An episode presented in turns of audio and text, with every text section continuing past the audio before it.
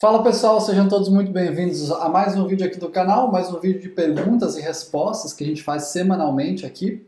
É, as perguntas são sempre enviadas lá no Instagram ou aqui no YouTube mesmo, ou perguntas até que eu recebo no direct. Geralmente eu abro uma caixinha lá no Instagram e a gente pega algumas perguntas e traz para cá para é, respondê-las.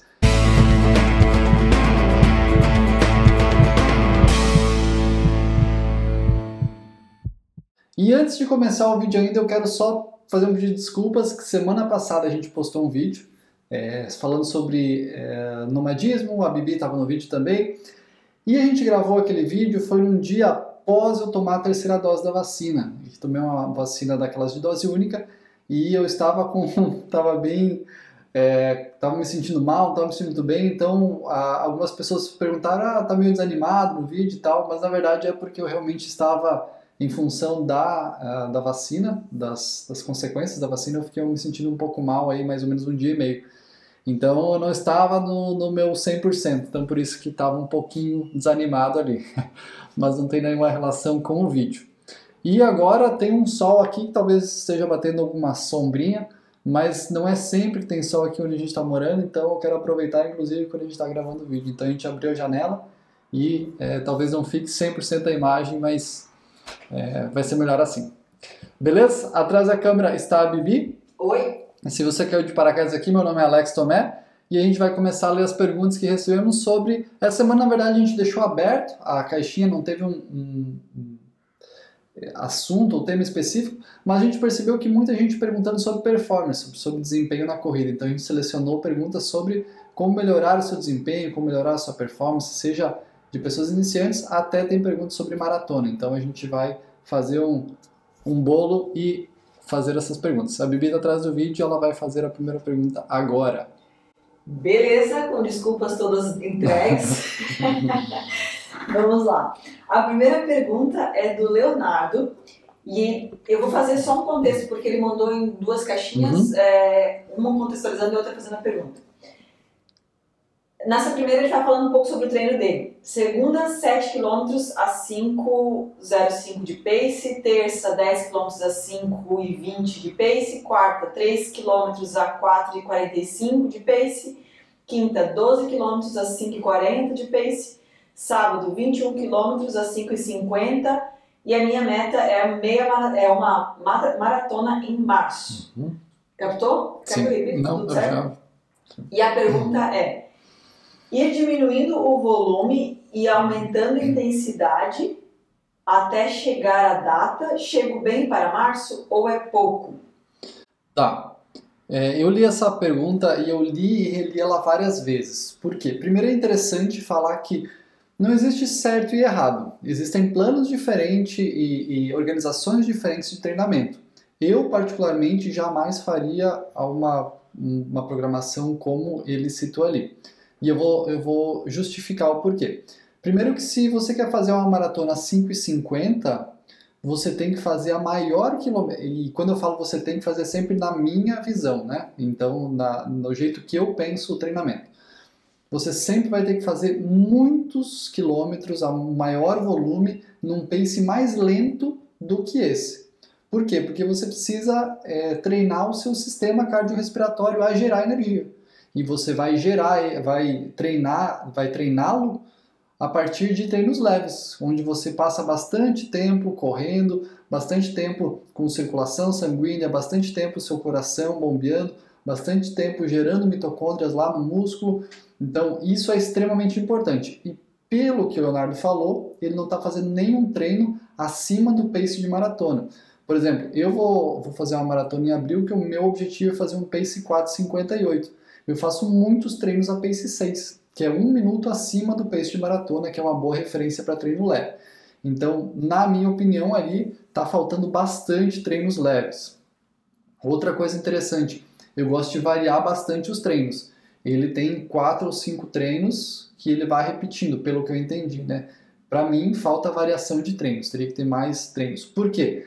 Porque ele está treinando muito limiar anaeróbio, que é ali uma faixa medial, seria o moderado, mais ou menos, e não está trabalhando nas outras duas faixas, que é muito leve e muito intenso. São muito importantes essas duas faixas também. Então, eu adicionaria treinos de intervalados mais intensos, tiros de 400, de 500, de 1000, e também, como eu falei antes, incluiria treinos longos, contínuos, bem leves. E em relação à última a colocação dele, que é eu quero aumentar a intensidade e diminuir o volume até chegar o, a maratona. Eu faria exatamente o contrário, bem diferente mesmo. Porque se você está Conforme você vai chegando próximo da prova, você quer que os seus treinos sejam mais parecidos possíveis com a prova, para que você vá se acostumando.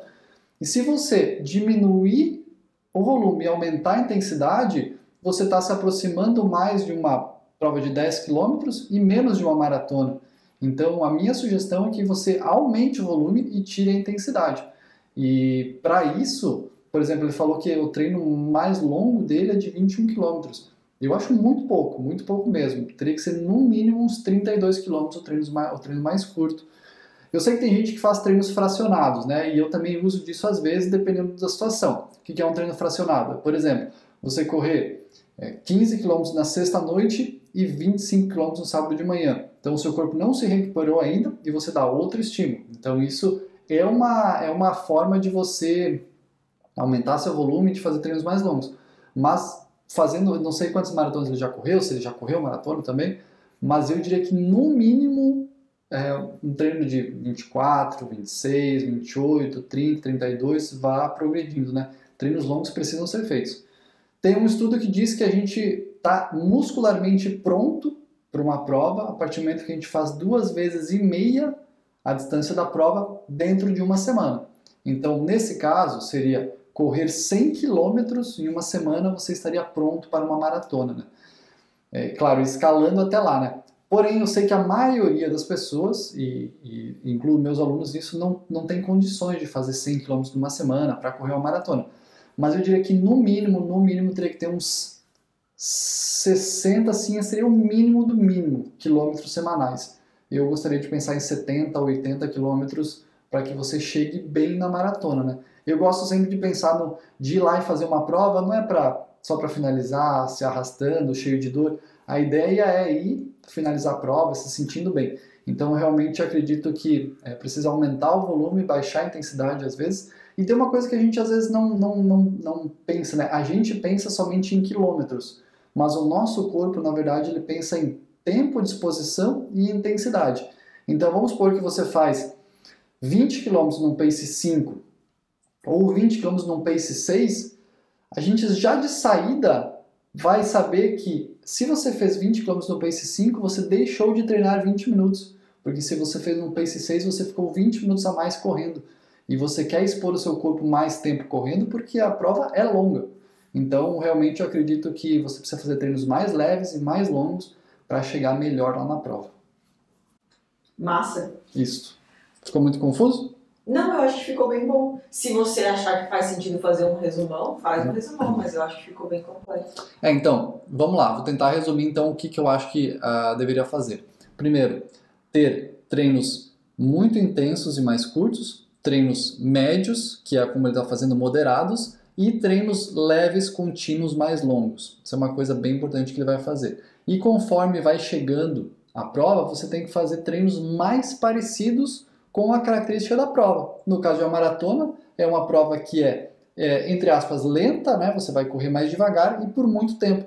Então, os seus treinos têm que ter essa característica também. Você não pode treinar treinos muito intensos e muito curtos para uma maratona. Até pode, mas eu acredito que você vai, vai ter mais benefícios fazendo treinos longos e contínuos em um pace mais leve.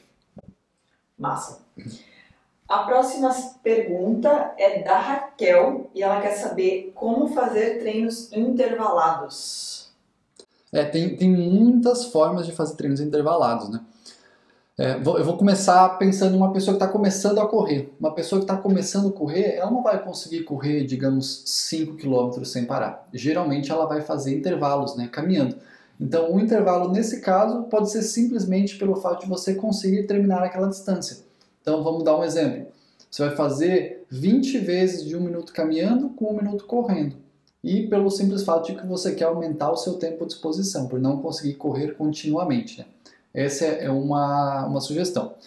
Segunda sugestão de treinos intervalados é realmente melhorar a performance. Eles são muito bons. Por quê? Porque num treino intervalado você consegue colocar uma intensidade que você não consegue colocar no treino contínuo. Vamos supor assim, é, vou correr 10 quilômetros. Numa intensidade é uma coisa. Agora, se eu for correr 500 metros, eu consigo ser muito mais intenso, consigo correr muito mais rápido. Então eu vou acabar é, fazendo algumas adaptações fisiológicas no meu corpo que são bem importantes se eu quero melhorar a minha performance. Então, treinos intervalados, para quem quer melhorar a performance, eles servem para você correr numa velocidade que você não consegue correr continuamente. Então, eu sempre falo que a gente tem três coisas que a gente precisa melhorar muito na corrida, que é VO2, limiar anaeróbio e a economia de corrida. Para melhorar VO2 e limiar anaeróbio, você geralmente vai ter que fazer treinos muito intensos, então são mais curtos. O VO2 você vai melhorar em é, treinos um pouco mais curtos, tiros lá de 1, 2, 2 minutos e meio, muito intensos. Para melhorar a parte de limiar anaeróbio, você vai fazer uns tiros um pouquinho mais, um pouquinho mais longos, 6, 10, 12, 20 minutos. E para melhorar a economia de corrida, daí treinos contínuos e musculação também melhora bastante. Então, para melhorar essas três coisas, os treinos intervalados são muito importantes. Então, e aí como fazer isso? Cara, como fazer isso vai depender bastante também de a, a, depois que você tem um plano, usar a criatividade. Por exemplo, eu posso fazer uma semana 10 tiros de 400. Na semana seguinte eu posso fazer 8 tiros de 500. Só que eu estou transformando em números, em quilometragens e metragens, o tempo de exposição para o corpo que eu quero, né? Então, se eu estou pensando em é, 8 vezes de 500 metros para uma pessoa que vai fazer num pace 4, eu estou pensando que ela vai ficar 2 minutos exposta àquela intensidade que é muito. É, é, que ela não conseguiria manter mais, talvez, né? Só lembrando que quanto mais intenso for o tiro, maior tem que ser o intervalo de descanso também. Então vamos supor, se você vai fazer um tiro de 500 metros muito intenso, talvez você precise de um descanso de 1 um minuto e meio, 2 minutos. Agora, às vezes, se você vai fazer um, um intervalo de 2 km, onde ele não é tão intenso assim, talvez o, o intervalo pode, possa até ser menor, de 1 um minuto, 45 segundos. Então, vai depender muito da intensidade. Então, treinos intervalados, eles são extremamente úteis e muito importantes para várias situações. Então, só tem que entender qual é o seu objetivo e saber como usar bem esse treino intervalado, porque ele realmente pode ser muito benéfico, desde pessoas que estão iniciando, que não conseguem correr um quilômetro sem parar, até pessoas que estão correndo maratonas, ultramaratonas, realmente são muito úteis. Massa. Alex, eu cheguei agora, eu não faço a menor ideia do que você está falando, o que, que é um VO2 e o que, que é o limiar anaeróbio. É, como é que é? Limiar anaeróbio. Na verdade, as pessoas, uh, os atletas, nem precisam saber disso, né? Isso é uma coisa que mais treinadores usam. Então, é, tudo, tudo isso são adaptações fisiológicas, que você realmente não precisa. VO2 é a nossa capacidade de captar oxigênio, transportar e utilizar esse oxigênio para gerar energia. Então, se você tem um VO2 mais alto, quer dizer que você produz energia com mais facilidade, mais rápido. Se você tem um limiar anaeróbio mais alto, quer dizer que você consegue correr em velocidades maiores sem sentir desconforto, porque você não acumula subprodutos lá no seu corpo. Porque os subprodutos eles começam a acumular e você começa a sentir desconforto e quer parar. Então, se você consegue correr mais rápido sem acumular esses subprodutos, melhor. E a economia de corrida é muito simples, é você conseguir correr mais ou mais longe gastando menos energia. Então, essa, essas três coisas que a gente precisa melhorar. É você captar mais oxigênio e gerar mais energia, ou você conseguir correr sem acumular subprodutos e não causar desconforto, ou você correr de maneira mais é, econômica, mais eficiente, gastando menos energia. Essas três coisas, mas não precisa realmente atletas assim que têm treinadores não, não tem necessidade de saber. São partes técnicas, né? Como por exemplo, ah, eu vou ser, uh, se pensar num exemplo, sei lá, se eu contratei um arquiteto para desenhar minha casa, talvez eu não preciso pensar, pô, ele fez esse cálculo aqui para erguer essa parede em função disso. Para mim não é, vai ser importante na minha vida certamente, mas o profissional vai fazer isso por mim, né? Sim, massa. Não, é só porque você comentou isso no começo e eu fiquei pensando, putz, o que, que é o tal do Leandro? Eu pensei, o que, que é? Uhum. é? Eu sou a voz da audiência. tá. A terceira pergunta é da Fabi e ela quer saber o seguinte. É normal ficar assada entre as pernas depois de correr? Uhum. Alguma sugestão do que fazer para diminuir este desconforto? Isso é uma coisa bem normal na corrida e vai depender muito da característica do corpo da pessoa, né? Tem pessoas que vão sentir que começa a ficar assada a partir de uma hora. Eu percebo que eu começo a ficar assado a partir de três horas de corrida contínua. E tem muitas pessoas, inclusive, que sentem assar nos mamilos. Então, é, é normal você ver por aí nas provas pessoas usando ou usando algum tipo de, de band-aid ou até passando vaselina, né, para que fique. Na verdade, a assadura ela é fricção, né, entre duas partes. É bem normal na virilha, principalmente. Então você fica tendo uma fricção por muito tempo e aí você vai assar. Uma forma bem fácil de corrigir isso é passar vaselina. Compra vaselina na farmácia, passa ali a vaselina e pode passar com bastante, é, pode acumular bastante vaselina ali, com bastante abundância, que aí você não vai ter essa fricção. Não tendo essa fricção, você não vai assar. Então fica muito mais simples. E também dá para passar no mamilo, como eu falei. Então se tem algum lugar no seu corpo que você sente que tem algum tipo de fricção, que você sente que vai assar ou que está assando, é muito é, tranquilo. Eu lembro que uma das primeiras vezes que eu fiz treinos longos, da minha primeira maratona, é, eu fiquei assado, mas eu não percebi que eu estava assado. E aí quando eu fui tomar banho, caiu a água, ela começa a dar uma ardidinha, né? E aí eu comecei, caramba, acho que tem uma formiga aqui, não sei o que, na virilha. E aí depois que eu fui ver que era assadura, daí eu fui estudar sobre isso e eu vi que realmente se você colocar a vaselina ali facilita bastante. Geralmente é para distâncias maiores, né?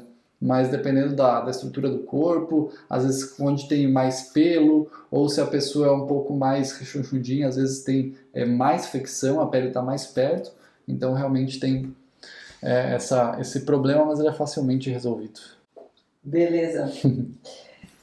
a quarta, quarta, né? Quarta pergunta é do Matheus e ele fala o seguinte: Comecei a correr e evolui bastante, mas agora uhum. sinto que estagnei. Como posso fazer para melhorar, para voltar a melhorar? Só um, rapidinho, isso também conversa com uma outra pergunta aqui que é da Tainá, que é mais ou menos isso, tá? Dicas sobre corrida, como melhorar a performance. Tá. Tá, então acho que as duas estão falando mais ou menos a mesma coisa. É uma pergunta bem complexa, difícil de responder sem conhecer o que está acontecendo na vida dele, como é o treinamento da vida dele. É Matheus, né? Matheus, isso. É, eu sempre parto do, do seguinte princípio quando eu, quando eu começo a treinar um atleta. É, o que, que está limitando esse atleta de correr melhor? Vamos supor que é um atleta que corre 5 km em 30 minutos. O que, que está limitando esse atleta ou essa atleta de correr 5 km em 29 minutos? Porque aí eu vou assim, eu vou no limitador, né? Penso a, é, a limitação desse atleta ou dessa atleta é isso. Então eu vou treinar isso para que ah, não exista mais essa limitação. É, dito isso, quando a gente começa a fazer um treinamento, quando a gente começa se, quando a gente se expõe a algum tipo de treinamento, o nosso corpo se adapta. Seja ele um treinamento é, de musculação, ou seja ele um treinamento de corrida. Como é que funciona essa adaptação? Vamos pôr na corrida. Você começa a treinar, o seu coração, ele é um músculo e ele começa a ficar mais eficiente, mais forte, bombeia mais sangue. Essa é uma adaptação. É, as suas veias elas vão ter um maior diâmetro, ela era muito fininha e muito é, é, dura, digamos assim, quebradiça. E a partir do momento que começa a passar mais sangue, ela começa a ficar, aumentar esse diâmetro e aumentar a maleabilidade também. Então passa mais sangue por vez. Essa é uma adaptação. Você vai lá no músculo, lá aumenta o número de mitocôndrias, então você consegue gerar mais energia. Essa é uma adaptação. Ou quando você faz musculação, você cria microlesões, o seu músculo fica mais forte, ele cresce. Essa é uma adaptação. Então, quando você faz, eh, dá estímulos, o nosso corpo se adapta. A partir do momento que você, que o corpo se adaptou, se você continua dando o mesmo estímulo, o corpo já está adaptado. Então, ele não se adapta mais. Nesse caso, o que a gente tem que fazer? Mudar o estímulo ou aumentar a intensidade do estímulo. Vamos dar um exemplo. Vamos supor que você vai para a academia a primeira vez e faz três séries de agachamento com 10 quilos. Beleza, você não fazia agachamentos antes, seu corpo se adaptou, você ficou mais forte. Então você vai ter uma, uma adaptação muito grande. Na segunda vez que você vai, você vai e faz o mesmo treino, você vai ter uma adaptação um pouquinho menor, um pouquinho menor, um pouquinho menor, até o momento que você não adapta mais. Aquele é o momento que o seu corpo já está preparado, já consegue fazer aquilo, e agora para você adaptar, você tem que ou aumentar peso, ou aumentar séries, ou trocar o exercício, alguma coisa precisa ser feita para que o seu corpo precise se adaptar novamente. Muito provavelmente o que aconteceu com ele é não corria, começou a correr, gerou muitas adaptações e está fazendo os mesmos treinos. E agora parou de evoluir, por quê? Porque não está mais dando estímulos diferentes. Então, minha sugestão é faz treinos diferentes, ah, aumenta a distância, aumenta a intensidade, é, varia os tipos de treino, começa a fazer musculação. Você tem que dar elementos diferentes, adaptações diferentes para que o seu corpo volte a se adaptar, volte a evoluir e isso vai certamente melhorar o desempenho. E é por isso que, até voltando na, na pergunta lá na primeira do Leonardo, eu acho, Leonardo, né? Ele fala assim: olha, eu faço esses treinos e vou fazê-los até março. Eu acredito que vai chegar um momento que você vai estar só fazendo uma manutenção, não vai mais estar evoluindo, justamente pelo fato de que você não está dando novas adaptações para o seu corpo. Então, fazer sempre os mesmos treinos vai dar resultado até o momento. Quando você atinge um platô, você é, chega um momento que você não consegue mais evoluir, é porque você realmente precisa de novos estímulos. E é bem interessante também a gente pensar que, às vezes, as pessoas estão é, sempre dando estímulos diferentes, é muitos estímulos diferentes, então você vai evoluindo, evoluindo, e aí mesmo dando estímulos diferentes você estagna. Chega um momento que você não consegue mais evoluir.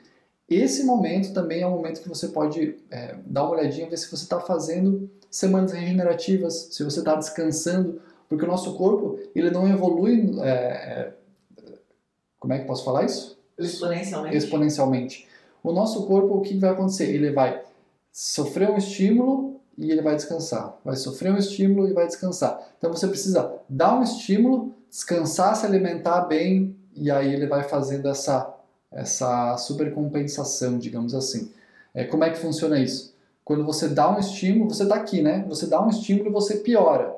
E você piora porque, pensa assim, no final do treino, você está muito cansado e não consegue refazer o que você fez no começo do treino. Quer dizer, você piorou, porque você estressou o seu corpo. A partir daí, você vai descansar, vai se alimentar bem, então o seu corpo vai, vai se recuperar, vai voltar ao patamar que estava antes, e aí o corpo vai pensar assim: não, eu vou melhorar um pouquinho, porque se ele fizer isso de novo, eu já dou conta, então você melhora um pouquinho.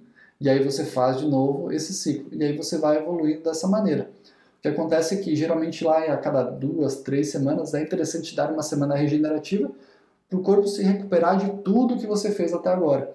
Porque se você for sempre só evoluindo, vai chegar um momento que você não consegue mais evoluir. Entrou em um overtraining ou um burnout, alguma coisa nesse sentido.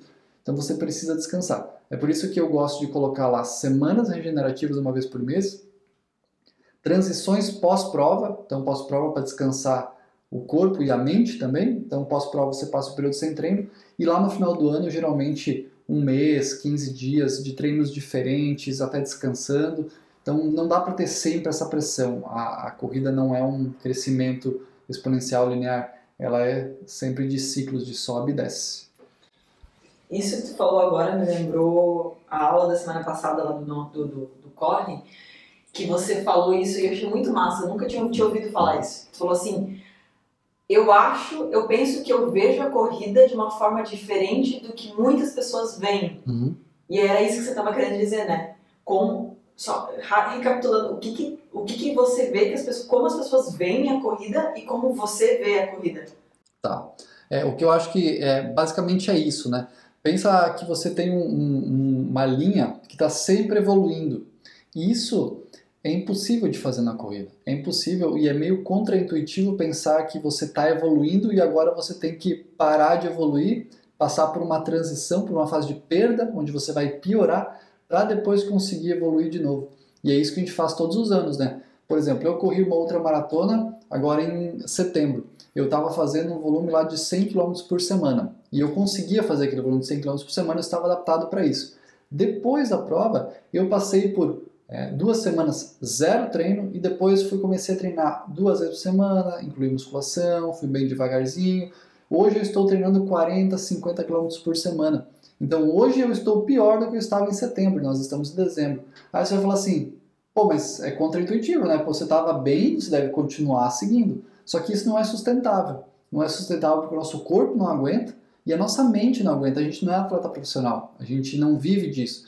A gente precisa de, de intervalos, de transição para o corpo e para a mente. Pensa se você treina todo sábado, todos os sábados você tem que sair para fazer treinos longos. Você não pode sair na sexta, sábados tem que acordar muito cedo de manhã e você perde praticamente o sábado inteiro fazendo um treino.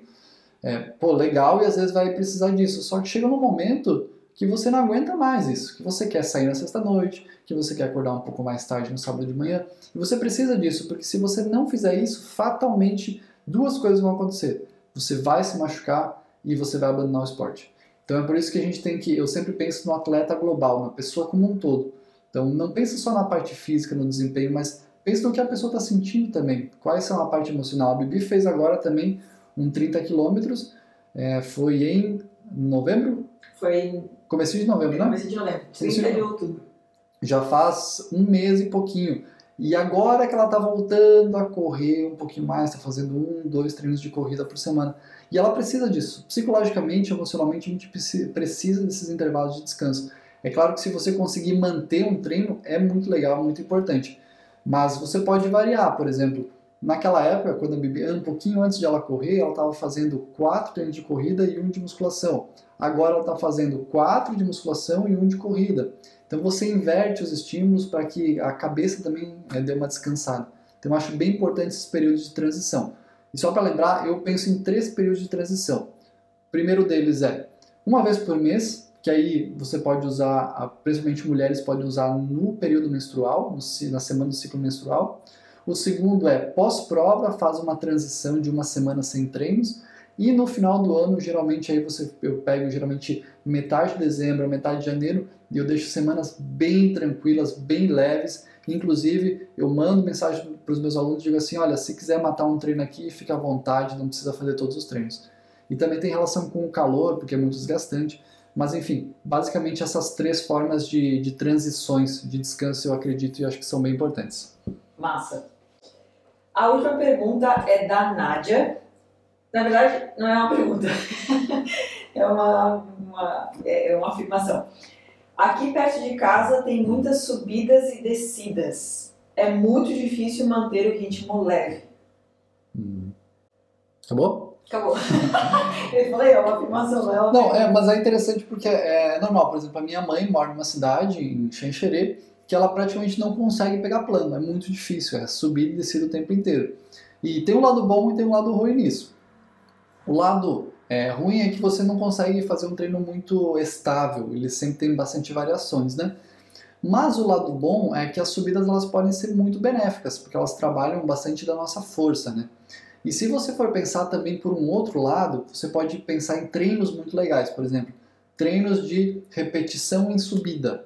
Isso melhora muito o VO2, que foi uma coisa que a gente falou antes. Melhora muito também a economia de corrida, que foi uma coisa que a gente falou antes. E também melhora a força, né? Você fica mais forte, porque você tem que vencer um peso um pouco maior. Isso é bem interessante. Outra coisa a se pensar é que, de novo, a gente sempre está pensando em quilometragem e velocidade. O nosso corpo entende é, esforço e tempo de exposição. Quando você está numa subida muito forte, às vezes caminhar na subida, morro acima, vai ser, vai ser tão impactante quanto correr no plano e você pode ver pela resposta do seu corpo. É muito normal você estar tá caminhando morro acima e a sua frequência cardíaca está no mesmo nível, até mais alta do que você quando você corre no plano. Então, às vezes a pessoa pensa, pô, mas aí eu estou caminhando. Beleza, mas a adaptação que você está gerando é a mesma se você estivesse correndo. Então, vale dar uma olhadinha e eu sei que mexe um pouquinho com o ego, né? Dizer, pô, mas eu caminhei, diminuiu a minha velocidade e tal. Mas pensa qual é o seu objetivo. Bom, meu objetivo é criar, gerar uma adaptação no meu corpo que caminhar ou correr vai ser a mesma adaptação. Então, minha sugestão é, é usa a percepção subjetiva de esforço para ver se a sua frequência cardíaca está mais alta, se o seu esforço está mais alto. Às vezes, na subida pode ser é, uma caminhada pode já resolver o problema. Na descida, a gente tem um outro, é, entre aspas, problema. Porque quando a gente corre morro abaixo, você aumenta muito o impacto. Então precisa tomar bastante cuidado para que você não gere uma lesão. Por outro lado, quando você desce, você faz muito uma contração excêntrica, que é basicamente você segurar o movimento, né? Pensa que está correndo descendo e você, é quando você pisa, o seu joelho flexiona e você segura o movimento. Esse segurar o movimento é um movimento e é uma, uma, um estilo de movimento muito parecido com o que você faz no agachamento quando você está descendo. Então, é um movimento, é um tipo de corrida que vai gerar bastante adaptação muscular. Seu músculo vai ficar mais forte, vai fortalecer. Também parece contraintuitivo pensar, quando eu estou descendo, meu músculo vai ficar mais forte, mas é isso mesmo, quando você está descendo, o músculo vai ficar mais forte em função das contrações excêntricas. Então é bem normal pessoas que treinam, fazer treino de descida, de só de descida, e ficar com dor muscular, porque realmente a, o músculo está se adaptando. Então tem aquelas microlesões e você acaba tendo adaptações é, bem positivas. Mas, de novo, tem que tomar cuidado para estar tá bem aquecido, para ver se você pode ter essa sobrecarga. Lembra que é, eu já vi vários dados, não sei exatamente qual que é o correto, mas você geralmente tem de 3 a 6 vezes o seu peso corporal quando você corre no plano. Cada pisada aumenta de 3 a 6 vezes. Quando você vai para a descida, isso aumenta ainda mais. Então tem que tomar bastante cuidado quanto a isso. A gente tende a, a socar o pé na descida porque uhum. acha, ah, descida é só todo Santa ajuda, né? E aí você não está se ajudando, né? Não. Que é você soca o pé e depois tem as consequências de lesão e tudo mais. Até tem um, vou dar um bônus aqui para quem vai fazer provas que tem muita descida, toma muito cuidado porque quando você desce, como eu falei, você tem uma adaptação muscular, você freia o movimento. Freando o movimento, contração excêntrica, contração excêntrica gera muito microlesão, então o músculo fica cansado. Se você descer muito rápido, depois para subir vai ficar muito difícil. Então, às vezes, vale a pena segurar um pouco a descida, porque isso vai te fazer subir mais rápido depois e ganhar tempo. Então, realmente, tem algumas provas no Brasil que tem características de você sai de cima, aí você tem uma parte toda de descida e depois você sobe. Quem desce muito rápido, chega lá embaixo na frente, mas depois chega lá embaixo, vê os outros passando, porque realmente está muito destruído já, o músculo já está muito cansado, não consegue subir. Então é bem interessante pensar numa estratégia de prova para isso. Massa, é isso. Beleza, galera? Muito obrigado por assistir o vídeo até aqui. Lembrando que se você gosta, se faz sentido para você, pode se inscrever aqui no canal, deixar algum comentário, deixar perguntas, ou me busca lá no Instagram também, é mais fácil lá, eu estou todos os dias, é, tomé.alex, e lá a gente sempre abre uma caixinha todas as semanas para fazer as é, perguntas aqui. Semana que vem é, vai ser bem legal conversar com duas nutricionistas, a gente vai fazer um vídeo para cá, e com a Flávia também uma pessoa que trabalha, que é corredora, e a gente vai mostrar a relação de pessoas que correm com a carreira, o quanto isso impacta, o quanto você ganha dinheiro em casa. Eu sempre acredito que a corrida é um estilo de vida e que impacta em várias outras áreas da vida. E a parte financeira e profissional não podia ser diferente. Então vou trazer aqui uma pessoa especialista nisso para a gente trocar uma ideia aqui. Beleza? Beijo, bom final de semana, até mais.